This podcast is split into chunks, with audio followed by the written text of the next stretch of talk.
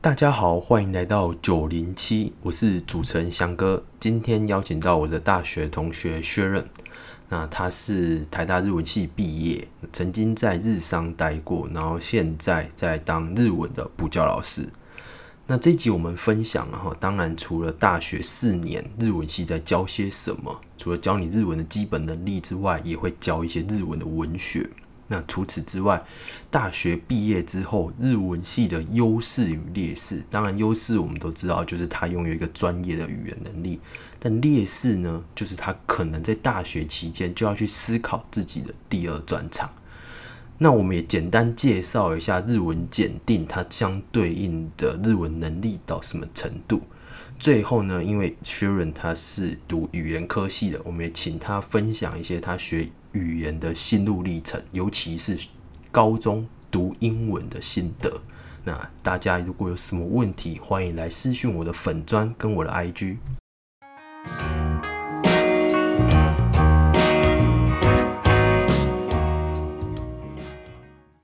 所以你现在从事的工作就是在教日文。对对对，我现在就是主要在那个线上的真人家教，还有补习班的课程，跟这个自己结实体的日文家教这样子。那这些会来学日文的大概是哪些人呢？呃，主要分成两个族群，就是第一个是社会人士，已经开始在工作的，然后第二种的话就是高中生以上到大学生这个阶段。因为就是以出社会的来说，他可能就是希望说自己呢未来就是诶在职涯的部分可以再多一个技能，就是多语言的话，可以可能他对他之后要去呃比如说日本工作，或者是他在升迁的时候会有更多的优势。那学生的话，大部分就是希望说自己将来可以去日本交换也好，或者是他再去日本进修读自己想要念的大学，所以会想要在学生阶段先把日文学起来这样子。这样听起来就很像什么地球村。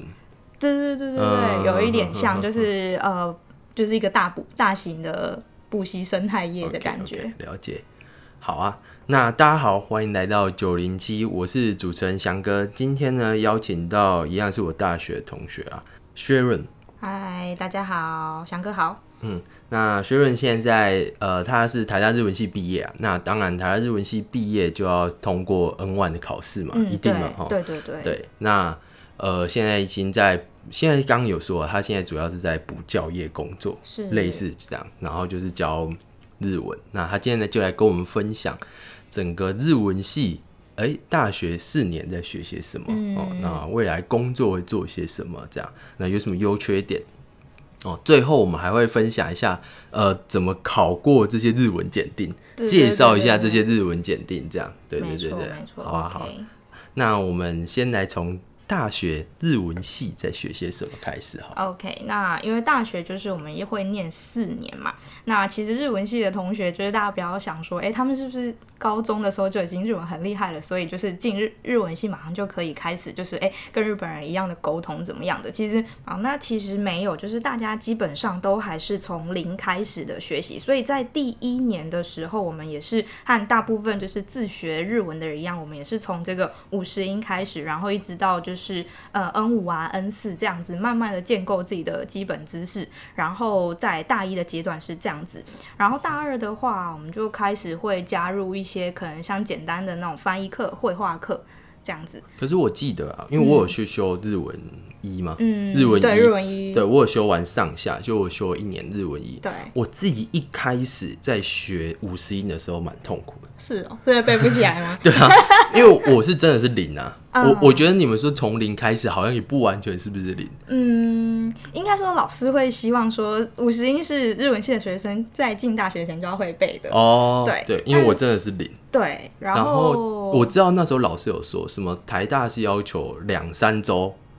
就你还可以那个加签的时候，就要把五十音全部背起来哦。然后好像其他学校的没有要求那么是，反正就台大日文的课是比较快的，嗯，嗯就是他希望进度是大家是有一点点对对对跟，然后再开始对对对哦。我们是可能。呃，应该说，虽然说也是跟大家一样没错，但是我们的速度可能会是你们一般就是学日文的以兴趣在学的的速度是加倍，毕竟我们是每一天都碰日文嘛，所以我们可能就是变成是你们的两三倍在跑这个基础的进度，所以就变成我们在一年内可能就要老师就会希望我们达到就是 N 四这个阶段，N 四到 N 三，然后大一结束就要到 N 四 N 三。哦，那以好以一般就是像我们修日文一、日文二、日文三对，N 四 N 三已经到日文几了？应该日文四有到四吗？还是没有没有没有日三到日文三而已那应该就是三吧？哦，一年就要修到日文三。对对对哦对，对，因为我们日文课日文一像是一学期呃一个礼拜就三个小时啊，对啊你们可能一个礼拜好几个对啊。对对对，就是你们的其他必修课时间，我们全部都是日文。哦，那你们假设大一好了，你们一学一个礼拜有几学分啊？一个礼拜的话，二十二十学分对，都是日文相关，对对对对，都是日文相关，都是日文有到20相关。对对对，哦哦嗯哦。哦，有哪些分类？就是有听力，就是日文的听力，嗯。然后跟就是那个阅读写，就是基础日文嗯的部分，就是上文法，然后还有绘画课，嗯，对，然后跟我记得好像还有就是句型类的，就是比较钻研专门一点的文法的那一种。这样其实蛮蛮累的嘞。对啊，就是、因为如果你是完全就是从零开始，像呃，假设像外文系好，他不会对英文就是不会连 A B C D 陌生都是不知对道，不会连 A B C D 都不会嘛，至少就是能考到大学，已经基本的文章什么都写作也都没什么问题。但是你们是完全从对，我们就是从零开始零开始，所以我记得对大一上的时候，很多人会还蛮挫折的。嗯。那、过了一年，理论上，我想大概知道一下 N 三、N 四的程度，大概是可以到怎么。呃，N 其实 N 五 N 四就有一点像是你在学那种幼稚园的，就是那种语语句子的结构的感觉，哦。就是什么我会吃饭，或者是呃我明天要起床这种，就是很独立的句子，没有办法组成一篇文章的那种句子。哦、N 五 N 四大概是这个对阶段，对对对对，嗯就是你在嗯。建构所有的日文这个语言的所有的文法原则，然后还有就是一些它的就是语序啊，嗯。或是动词变化啊等等的，就是大概就是我们在建构基本的地根基地地基吧。嗯然后到 N 三开始，就是说你比较可以，哎，有日本人来了，你比较已经可以有办法跟他言之有物的聊天。哦，那种感觉。对好，所以刚是大一阶段就对大在这然后你刚刚说到大二就会学什么翻译哦，对，会加入翻译，就是日翻中，日哦翻中。日文翻中文，对日文翻中文嗯嗯所以你那时候你日文已经要看得很熟了。大概是，就是基本上就是不能再说，哎、看到这个日文不知道呃，就是它的发音，或者是说，哎、可能念句子还不知道断句在哪里，这样就会会有点哦吃力。对对对对对。嗯嗯，我大概懂。嗯然后大二还会加入就是那一种啊，会有加入开始加入一些，比如说像日本文化的课程，就是有我们有什么童话选读啊，然后简单的那种历史之类的，对对对，是会放在选修的部分。嗯，这目的是为了让你们更了解日本的内涵吗？对，就是说，因为毕竟台大还是一个台大的日文系是以文学为主的，所以老师们开的课就会以说，就是从诶、就是入门的文学，然后到就是比较大师级的文学哦这样子。所以台大日文系其实当然可能有点像是他一年是第一年是有点像补习班一样，对，给你对对对对，强力补塞习，就是一年把你补到一个基本日文程度。但是大二、大三、大四开始，呃，可能一方面还是有专业能力，像你对。说翻译，但是一方面可能就想教他想教的，就是什么文学对对，就是教老读师的专场，以老师的专场去开课。OK OK，对，那大三、大四是还有什么专业能然？后到大三的话，大三的话，基本上因为大三我们有一个系上一个传统叫做公演，戏剧的公演。对，所以我们到跟戏剧系有点像。对，就是会有一个公演这样子，嗯嗯就是他嗯希望说我们在日文的程度上，就是要可以说已经可以背背好，就是这种像在跟日剧里面日本人一样的这种讲话方式的台词，嗯哼然后你有办法就是呃很顺利的，就是用它来演戏，嗯哼就是不用看台词，然后可以让很自然的，就是朗朗上口这样讲日文。对，所以大三会有一个蛮重要的活动，就是公演。那在公演之外的话，当然就是还会加入，就是我们会有那个新闻的日文，就是要学一些比较实实用面的、哦。商业实用面的日文。我们学英文也会学对这个就是看报纸啊，对，看报纸，然后嗯或者什么一些科普文章那一种的。哦。对，然后大三会有变成有点有中翻日的哦，课，对，有中翻日，因为日翻中跟中翻日来说，一定是对非母语的人来说，日翻中比较简单。对，对，那中翻日就会相对的难比较嗯多，所以大三对对对开始会有一点中翻日的课，对，然后还是会继续建构就是呃文学上面的知呃，识，知识就是一半是使用，刚刚讲这些是使用，对对对其实公演听起来也蛮有趣的。公演还蛮好玩的，我觉得。然后日翻中、中翻日的训练，我觉得也都对未来工作还蛮实用的。对，就是、嗯呃，像我们后来毕业之后，如果你有去日常或者是一些工作环境会用到日文的话，大部分就是信件。就是你可能、对，就是有一些 mail 来往来嘛，然后你需要，可能你同事不会，嗯那你就是要帮他写，或者是你可能自己要应对日本那边的人的时候，你要自己就是有办法写出，嗯，对，你要先中文有我们中文公司有版本嘛，那你要换成日文的信件的书信方式去书写，像其外面的这些补习班有教这些吗？其实还蛮少教到的。对啊，感觉不太会教日翻中、中翻日。对就英文好了，英文也很少教中翻英对嘛，，真的，呃，中翻译英英有啦有，但比较少，就是考试导向为主。对好像应用应用比较少。大部分还是以什么托福嘛多益，对对对对托福多译为主。对，然后日日文补习班就是日检嘛，它就是要让嗯你考过考试。那因为其实你想，就是翻译都这么难了，其实你要一个译者，他会自己翻的好就已经很不容易，你还要能够教别人，我也觉得翻译其实蛮很难的。对，真的是很难，也很难有一个系统的课程。嗯嗯嗯。对对对，去我有在做一些就是医学影片的翻译，哦就是把英文翻翻中文。成中文。哇，我我每次也都是翻的有点痛苦。很累吧？蛮累的嗯就是哎、这文章看起来短短的，可是翻下去怎么因为还要翻的精简啊什么的，其实蛮对，难的，还有还有就是不能直接照翻嘛，你要翻成中中文流利的感觉。不能直接照翻。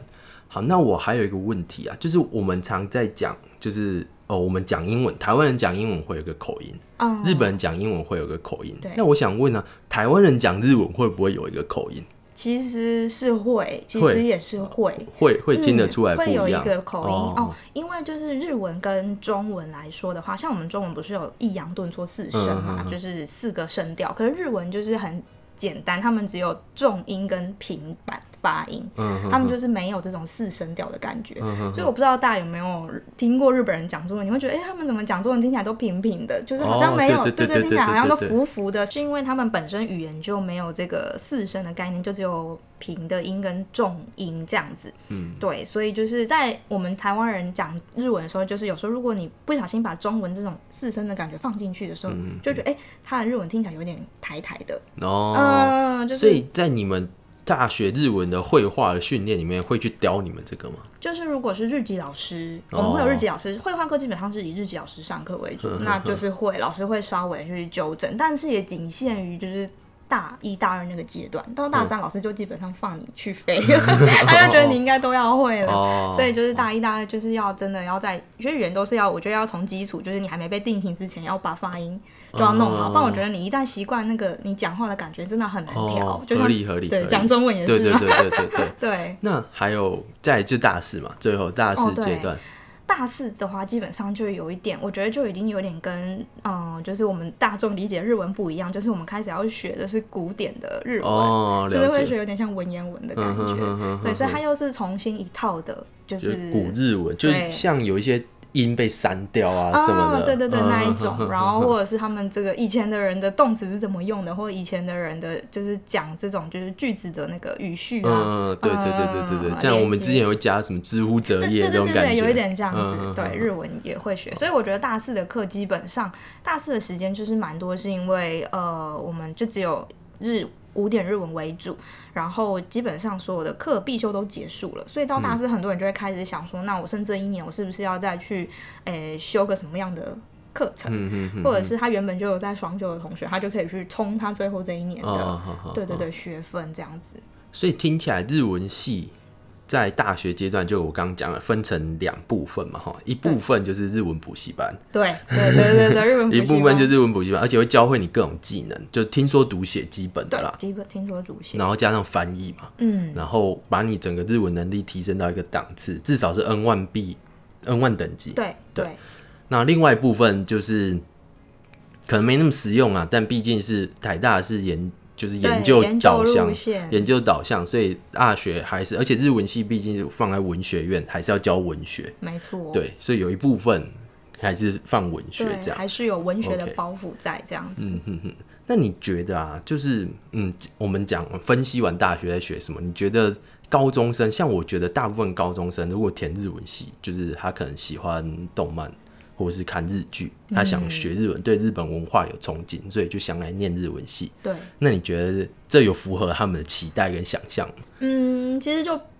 不免俗，就讲我自己个人，其实我也是因为就是喜欢日本这些次文化，然后才选这个科系。当初我那时候其实是英文系跟就外文系跟日文系我在犹豫。那为什么我后来选择日文系的原因，就是因为我很仔细的思考说，其实一个学语言这件事情，它不单只是那个语言本身而已，其实你还牵扯到后面，就是说那个国家的文化、民族习性等等的。就是我去全盘的思考过之后，我发现我对英文就是欧美这边的文化，我好像没有特别的有什么样的憧憬，或者是我特别想要哎之后去那边发展吗？或者是、对到那边的国公司国家去工作，其实我是没有任何的。就是让我心动的地方，可是，在日本，就是对于日本这一块，我就会觉得，哎、它很多，它不只是语言，它让我很多的地方，比如说像他们的就是，哎、饮食文化也好，或者是他们的一些呃职人精神、工作方面的一些态度等等，就是会让我比较想要去了解。职人精神对对对对对，就是他们企业文化的对企业文化那些，就是我会比较想要去全盘的了解这些国家。这样子，所以才让我后来转新填成就是哦日文系。那我觉得你讲到一个很重要的点，就是说，嗯、现在大学语言相关的科系很多了，对，没错。台大可能比较少，就外文系、日文系而已，是？，对台大就这两个。对，台湾语语文的科系比较少，但是我知道正大啊，或者是其他学校什文么，藻、东吴，对对对对，东吴他们什么韩文、日文、阿拉伯文、斯拉夫什么之类的，各种都有。那我觉得你讲到一个点，就是说，呃，这这么多语文科系，我想要填的时候，首先第一个，当然我对学语言有兴趣嘛，就像你说，你对外文系、日文系，其实那时候你在选择。第二个，我觉得重要的是，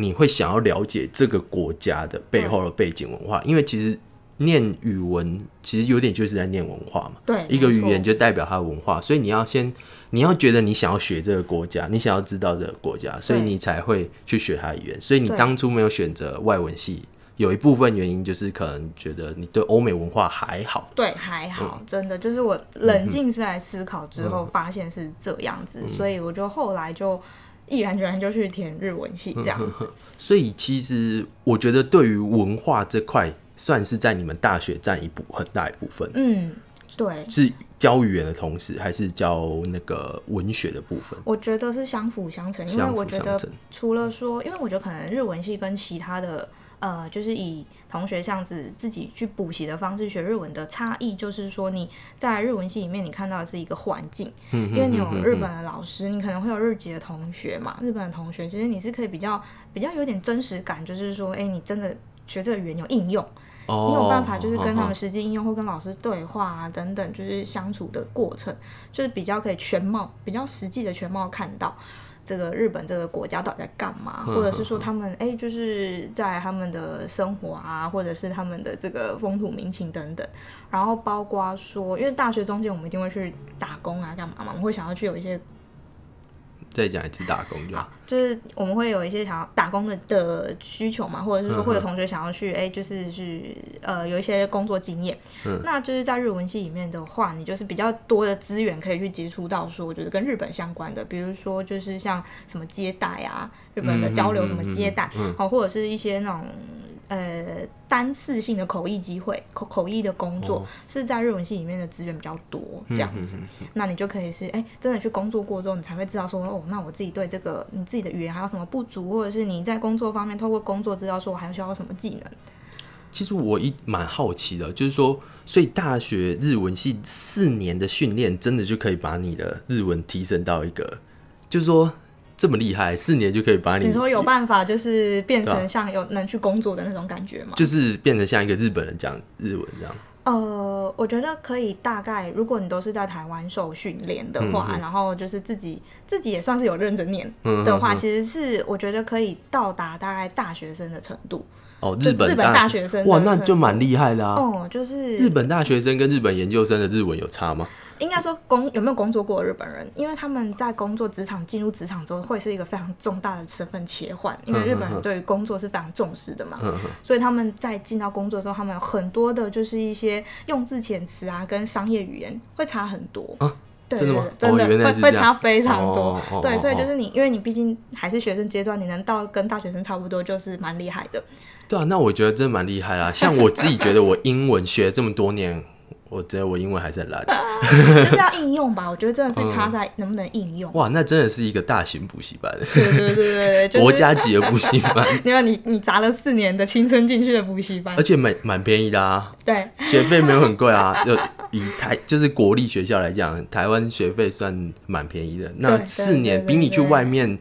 补，这样不管上任何补习班，一定是便宜很多。对对对，确实便宜哦，算是换花四年学一个语言技能，就是而且还可以提升到满强。对，嗯看你是不是，我觉得也要看你的目的。哎，我觉得学语言真的好看目的，就是对对对你到底是只是哎兴趣，我可以有些人就想说哦，我想要看个日剧啊，我就不用不太需要看字幕，然后我听得懂，这样就好了。那有些人就是想说哦，我想要跟日本人一样，可以就是真的像他们工作啊，可以应用，那的目的就差很多。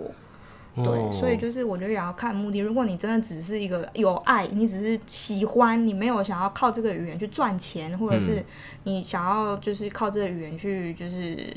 开启什么新的世界的话，我觉得就是不一定是日文系是你的选择。可是如果你真的有想要靠这个语言工作，嗯哦，就是或者是它是一个对你未来有什么样的帮助的话。它会是一个还蛮那叫什么讲经济实惠的 选择。那我问一个，就是说，嗯，像你们传统日文系这样四年念完、受训完出来，跟就是在外面补习啊，maybe 他也是考到 N 万好了，嗯有在工作上有什么差别？哦，我觉得如果是自己去补习或自学的嗯到 N 万的话，我觉得会有一个比较大落差，就是那个读跟呃口说跟写的部分，嗯哼哼会会稍微有一点点比较没有那么的可以实战实战力。哦，好好对。因为 N 万考试应该就是跟我们台湾英检一样，都是考读跟读听。跟听，对，哦就是你可能自己读，这再怎么样，就是很会读跟很会听嘛，因为他可以自己自我练习。可是我觉得要写跟说，真的要有环境，要有了解了解对，对啊，台湾比较少人提供嗯这种纯日文的环境。对对对对对 OK，好，那我我刚想问一个，忘记问，就是说，呃，我刚刚有说你们日文系的大学课程分成就是补习班课程跟对对对跟文学部分，那文学这一部分会很吃力吗？文学这部分，我觉得文学这部分的话是呃最吃力的的阶段，就是大二刚开始的时候，嗯因为大二刚开始就是对对对对，嗯你还在建构你的日文的的那个嘛，就是你的素描，你还在嗯盖、盖房子的时候，然后你同时就要读那种就是比较长篇的文章，而且是那种就是叙事。叙事性嗯的句子，就会觉得哇很累，就是怎么那么多单词我都看不懂，然后对对对，就是语，哦对对对对，就是会觉得比较吃力。可是我觉得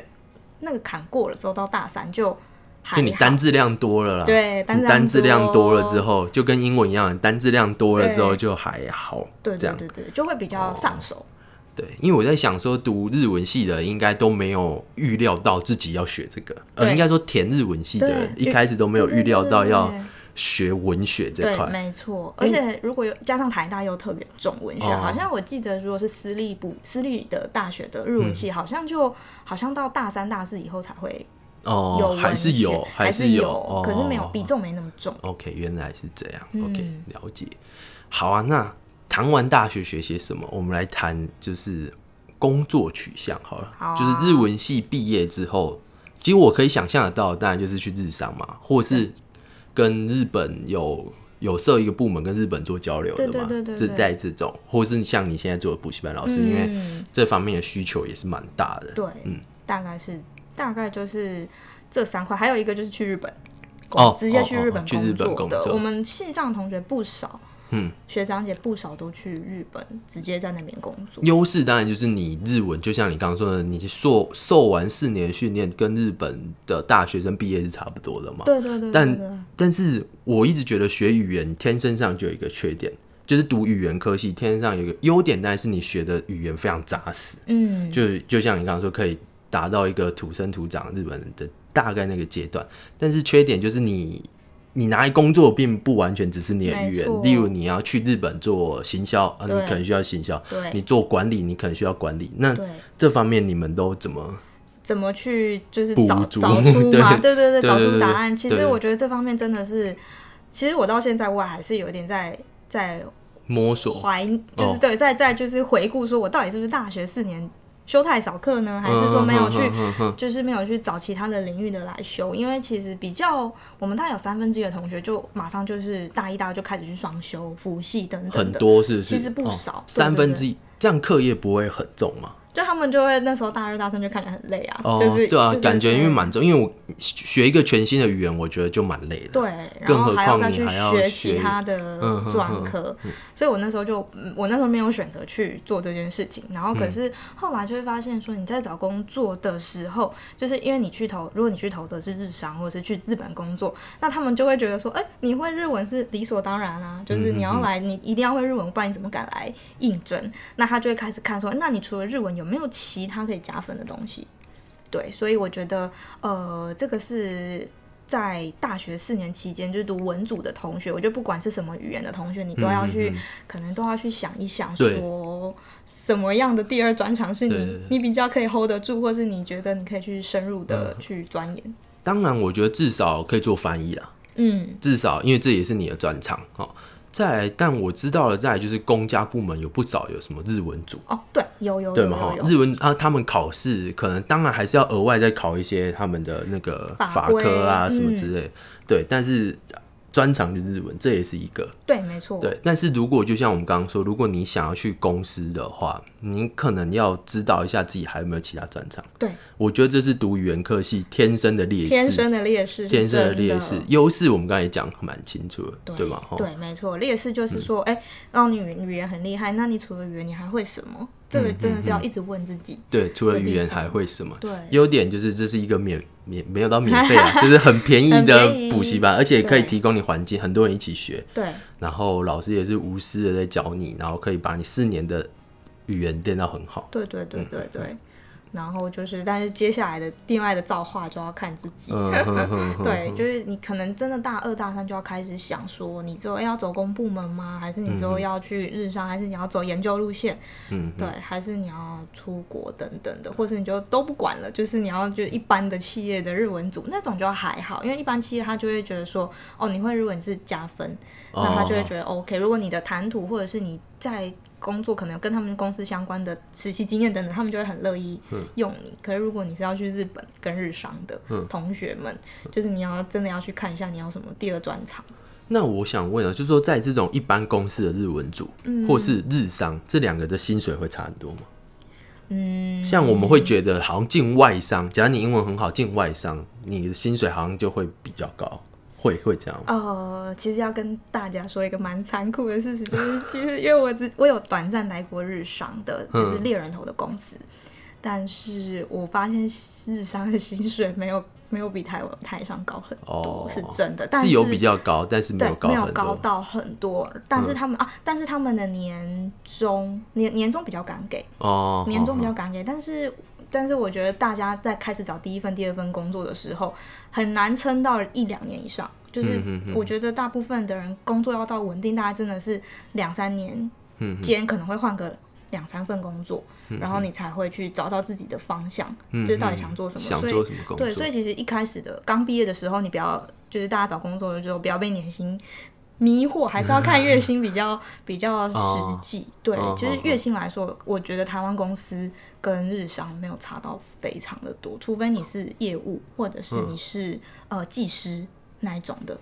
那主要都做什么工作？还是呃，你就去日常的对话嘛，对对对主要的话，呃，就是一开始秘秘书类很多，哦，行政秘嗯哼书秘书类对秘书类很多，或者是什么那个业务助理，嗯，那一种的，就是比较偏向是文书型的工作，或者是也有人会直接做业务，哦就是这种比较多。像是那种会计就没有办法，除非你有，就是像我刚刚说，你有大学就第二转对会的话，你就可以去应征。那不然大部分还是会从这种比较文书类对文书，型的、嗯或是业务型的对开始。那如果当翻译，翻译会比较好赚吗？翻译吗？你说就是全职的翻译吗？嗯嗯嗯，在公司做全职的翻译的话，也差不多。也差不多，对，也差不多，哦没有没有没有大家想的这么的好，因为翻译是蛮不稳定的。嗯要要一个公司能够专业请一个每个月付三四万、四五万养一个翻译，其实对公司来说是一个很大的开销。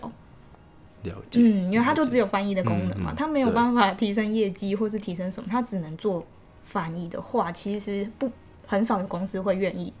请专业的翻译。嗯嗯，对对对，嗯了解。嗯，好，那最后我们来聊一下日检哈，好啊，就是 N 五到 N one 嘛。嗯哦，好，那聊跟我们谈谈，因为我们大部分人都不太了解，像我大概也知道全民检、多一跟托福，嗯那大概怎么每一阶段是怎么考，然后怎么上来的，然后需要应征什么工作，或是出国留学需要考到什么阶段？嗯嗯嗯，了解。那基本上就是呃，N 五 N 四就是比较像是就是刚刚说到幼稚园、小学阶段的的日文的能力，所以其实呃，就是那个大部分去考的人只是去考一个安心，就是说哦，我好像学了这么久，好像可以到这个程度了，我拿到这张证书，表示我这个程度。像全民英检初级的对对对，有点像那个 初级。就是公公司也不会看你全对民检初对对对对，就是，考开心考开心考给爸妈，看那对，考给爸妈看。对，真的要到可以就是有功能，就是说你可以拿它来申请奖学金，或者是那个你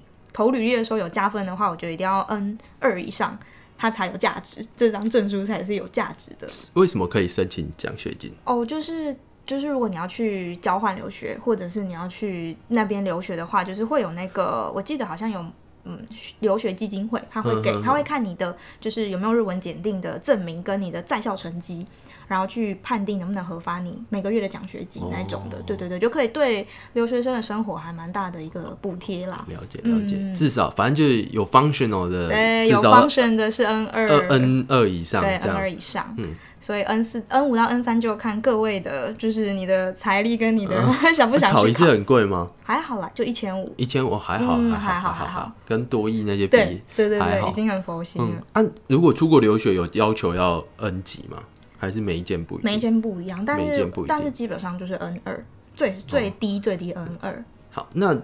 那我们就直接讲 N 二跟 N one 哈，它的代表意义是什么？呃，N 二的话，它基本上就是希望说你可以呃理解，就是广泛情境下的日语，就是它的哦考试的那个宗旨，就是说你可以理解大部分的情境，就是呃，比方说你可以看得懂一些什么说明书、广告，或者是那种政府公告，嗯，新闻等等的，对对哦，菜单是应该是 N N 四吧？对他希望的是就是比较有文章性的东西，长一点的，你可以看得懂科普文章那一种的，嗯是 N 二。然后到 N one 的话，它会比较有那种就是商商业一点的，哦，嗯，他就会希望哦说你是还可以就是呃更深入的，哦，你知道说这些不是只有日常的用法，就是在商业部分的话，你可以怎么去理解它的意思？嗯，对，就是 N 二 N one 差在这里，，N 二 N one OK，对，好，按准备过程会很，很累，很累吗？呃，他考些什么？他主要就是考跟多义很像，就读解跟听解。哦，只有这两个，对，这两科，然后就是那读解就是要背嘛，背很多东西，嗯。那就是以单字跟文法为主，嗯，对，然后加上阅读测验，然后 N one 也是一样，只是说 N one 因为很多就是很硬的东西，它不是你生活会用到，所以你在背的时候，N one 的同学会比较累，是因为你在平常根本不会日常生活都接触不到这些日文，所以你要特别花心力去把它记起来，for 考试的。然后是你们大学毕业规定一定要过 N one，呃，我记得台大没有硬性规定，哦可是大家都会考。哦哦，一定会考，对，因为 就是你就是是都已经本不然科系了被人家问说对对对说啊你哎啊你日文系怎么？没有？对对对，就是哦基本上就是没有人没考啦，我们同学都大二下大三就去考了。哦，啊所以你们大几就会过了，嗯，我们比较拼的同学，很认真的话，可能自己自我超前进度的人，大二就会去考，就考过。哦，然后大部分就是大三、大四，所以其实三年都在学日文就可以考过了。差不多。哇哇！其实学一个语言就是三年，很对认真，每天都在碰的话，三碰的话，年就可以。其实差不多。OK OK，对，那你以一个日文系和和补日文补教老师来讲好了，嗯，你觉得，假如现在有家长说他想让小孩接触日文，你觉得太早适合吗？这我我我自己也蛮想问的。哦，你是说，就是如果他是小孩，现在才国小、国中是吗？之类的，因为我知道有很有一些家长，他们甚至我自己就会觉得啊，我小时候就让他多学几种语言啊，嗯什么什么的，对，就不不止英文啊，就会想说啊，最容易接触的，因为我觉得日文算是蛮多人的第三语言的选择嘛，对，一部分就是日文，然后日韩文，韩文然后一部分可能就是法文、德文、西文这样，对啊，我觉得日文对小学生，因为它还有汉字嘛，对对对哦对还有汉字还有汉字，对，会会建议它的入门比较轻松，应该但是小学好像也不会写国字。会哦，小学生会啊，小一开始要学会学国字，嗯对对对。我觉得他会不会两个搞 混？两个搞混因为他们有一些笔画不一样对对对，，就是会有一些是简体字的，或者对对对是自创的汉字。自创汉就长得很像，但不太一样。对对对对我觉得，我觉得让要不要让小孩学语言这件事情，好像好像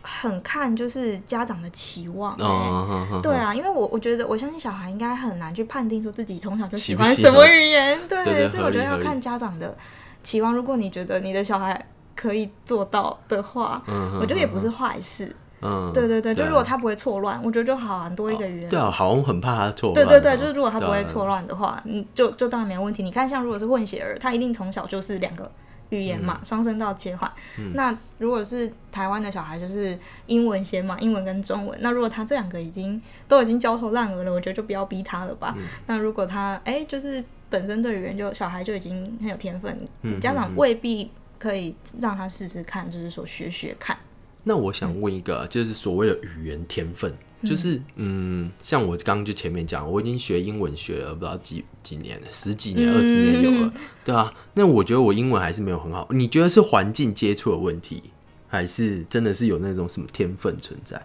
嗯，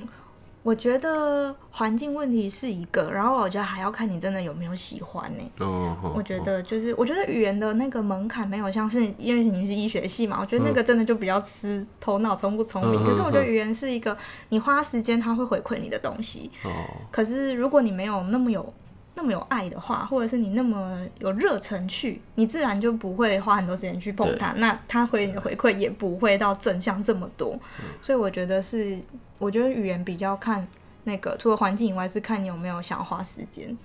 那可是假设好，我们就谈到最后一个问题啊，嗯顺、便就问你高中念书的心得。那你一开始有说你喜欢英文吗？对，那我猜你应该是想讲英文是吗？你说想要讲英文吗？是吗？就是对啊，对啊，对吧就是学对吧语言的就应该想要很想要讲，或者是对，嗯讲英文。那我就是想问的，因为我自己真的是英文真的不好，我好像在节目讲很多次。我我一直觉得，可能因为靠补习的，真的补出来英文也不会太好，嗯，对吗？吼，那到底要怎么让小孩喜欢英学英文？喜欢学英文，就是给他多方的刺激，给他多放多方的刺激，嗯就是比如说你可以找各种的媒介，因为因因为我觉得大家会台湾学生可能看到英文就会有点排斥，因为我们都是从题目，嗯，总就是看题目，就很烦，真的就真的就是没有。嗯好像就是它就是一个科目，它不是一个就是让你有兴趣的知识，嗯，所以我觉得是你要去多接触。如果他就是你可能从看是呃故事方面也好，或者是什么影剧，我觉得都是好的。嗯，就是你要嗯去找到你自己真的喜欢的那个切入点，然后去学，你就会自己想去研究了。我觉得那是自然而然的。没错没错对对，那不是那不是用题目填鸭出来的但假设，那你要怎么给这些环环境？吗？对，所以我觉得就是说，就是要回归到说看。家长到底想要小孩子什么，或者是你自己就是想要什么？你自己如果想要，比如说你要环境的话，我觉得真的是自己去找一些什么交流的机会，就是那种嗯台日的什么台日蛮多在办那种交，会有来什么交换的学生自己去找语言交换。那我说假设是小学这种阶段，英文英文啊，现在 focus 英文好了，英文吗语言学英文学英文哦，什么学龄前啊，或是或是那种，这种。我觉得好像要找那种全美补习班吧。哦哦，对对对。我我有去哦，我有，但是我是一周去一次还两次那种，哦，可能不够，我自己觉得不够，因为我觉得我小学英文还不错，嗯，国中也还不错，国中就是段考也都会考九十几一百吧，嗯，但我觉得高中就不行，我就是因为没有继续补，嗯，有国中好像没有补然后就啊。就停止了。对对对对对对，嗯，我觉得缺的就是环境，对啊，我觉得我觉得好像就是没有全美的环境，就还有那个喜欢啊，因为全我们去补那种，他就是会会带你看故事啊，就是看电影啊，就是但是因为小学啦，啊，高中之后那考试真的是不是很好。就是就是高中你就觉得哦，这个你看到英文就是然后等下要背这些，今天目标背完。那你自己学英文的心得是什么？我自己学英文经验哦，就是我的话，就是环境来说，我爸妈就是有有帮我请过家教啦，就是哦。外国人的家教，就是尽尽、可能的，我觉得能够那你不会排斥吗？还是他上了很有趣？不会排斥，是我自己很想要找外国家教，哦，就是因为我知道说只有这样才能最快的哦提升嘛，你的是。对对对，然后因为我我对我小小学也是有去全美的那种补习嗯班，对啊，不然我觉得好像真的你只靠就是在台湾的环境也是有限。嗯，对的，成长的幅度有限，还是真的最好就是说到到那个丢到那个都是外国人的环境，或者是对全美语的环境。那你觉得就是上这种就是呃国外体系的，好了，嗯像全美语或是国外家教，因为他们也不熟悉台湾的考试制度，你觉得是会偏离吗？还是当然我们现在讲很考试导向，就是考学测只考好了，嗯有应该多多少少有帮助啊。毕竟对我觉得语感是有差的，就是像选介系词，像我永远介系词都选不错，出来，因为我根本就念，我觉得每一个都可以，但是嗯我知道那些像语之班他们在念就是很自然而然，就是 with or of，、嗯他们就是他们就顺很轻松可以分对对辨。对对对对对对，像我们都用靠死背的，嗯，但是台湾考试导向，我自己觉得英文考试导向还是很很主流很可以训练的。啊，很可以训练啊。像我英文没有很好，但我可以考很高，对对，就是我可以用对训练。但是我我之前有讲过，我可以到假设像我出国交换，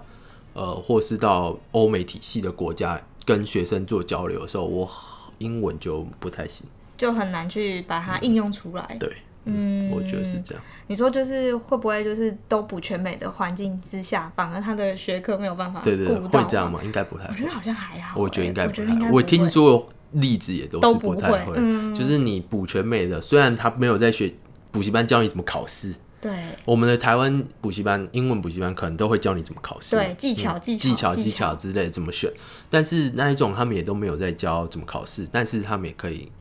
他们我觉得他们实力，就他们就是很他顺，们就是很自然啊，很顺的就写完一份考卷。对对对对对然后，可是你会发现说，就是我觉得全美的呃，就是环境出来的学生，他就比较没有办法去解释一些对文法，对，解就是释一些很顺构就这样。成，说哦，就这样啊，就这样，就是因为是与生俱来，就像我们讲中文，我们无法去解释什么文法，对对对，就是没错差没错在这里，差在这里，就是那些文法就嗯就是这样，对，就很顺。有什么好怀疑的？OK，对，好啊好啊，那今天很谢谢 Sharon 来跟我们分享。嗯，第一点就是分享大学四年日文系学什么，那我觉得也让我知道，原来算是一种大型的日文补习班。对对，第二个当然就是分享工作啦，日文嗯系毕业做什么工作，那我也点出就是学语言科系天生的劣势跟对。优势。嗯，在第三个，我们就有聊到就是 N 减呃日日日检检 N、N 级怎么考试内容啊，然后需要具备的条件，然后最后还岔开话题聊一下聊英文，聊一些语言学习的心得，这样、嗯。好，那今天就到这里，谢谢大家，好拜拜，拜拜。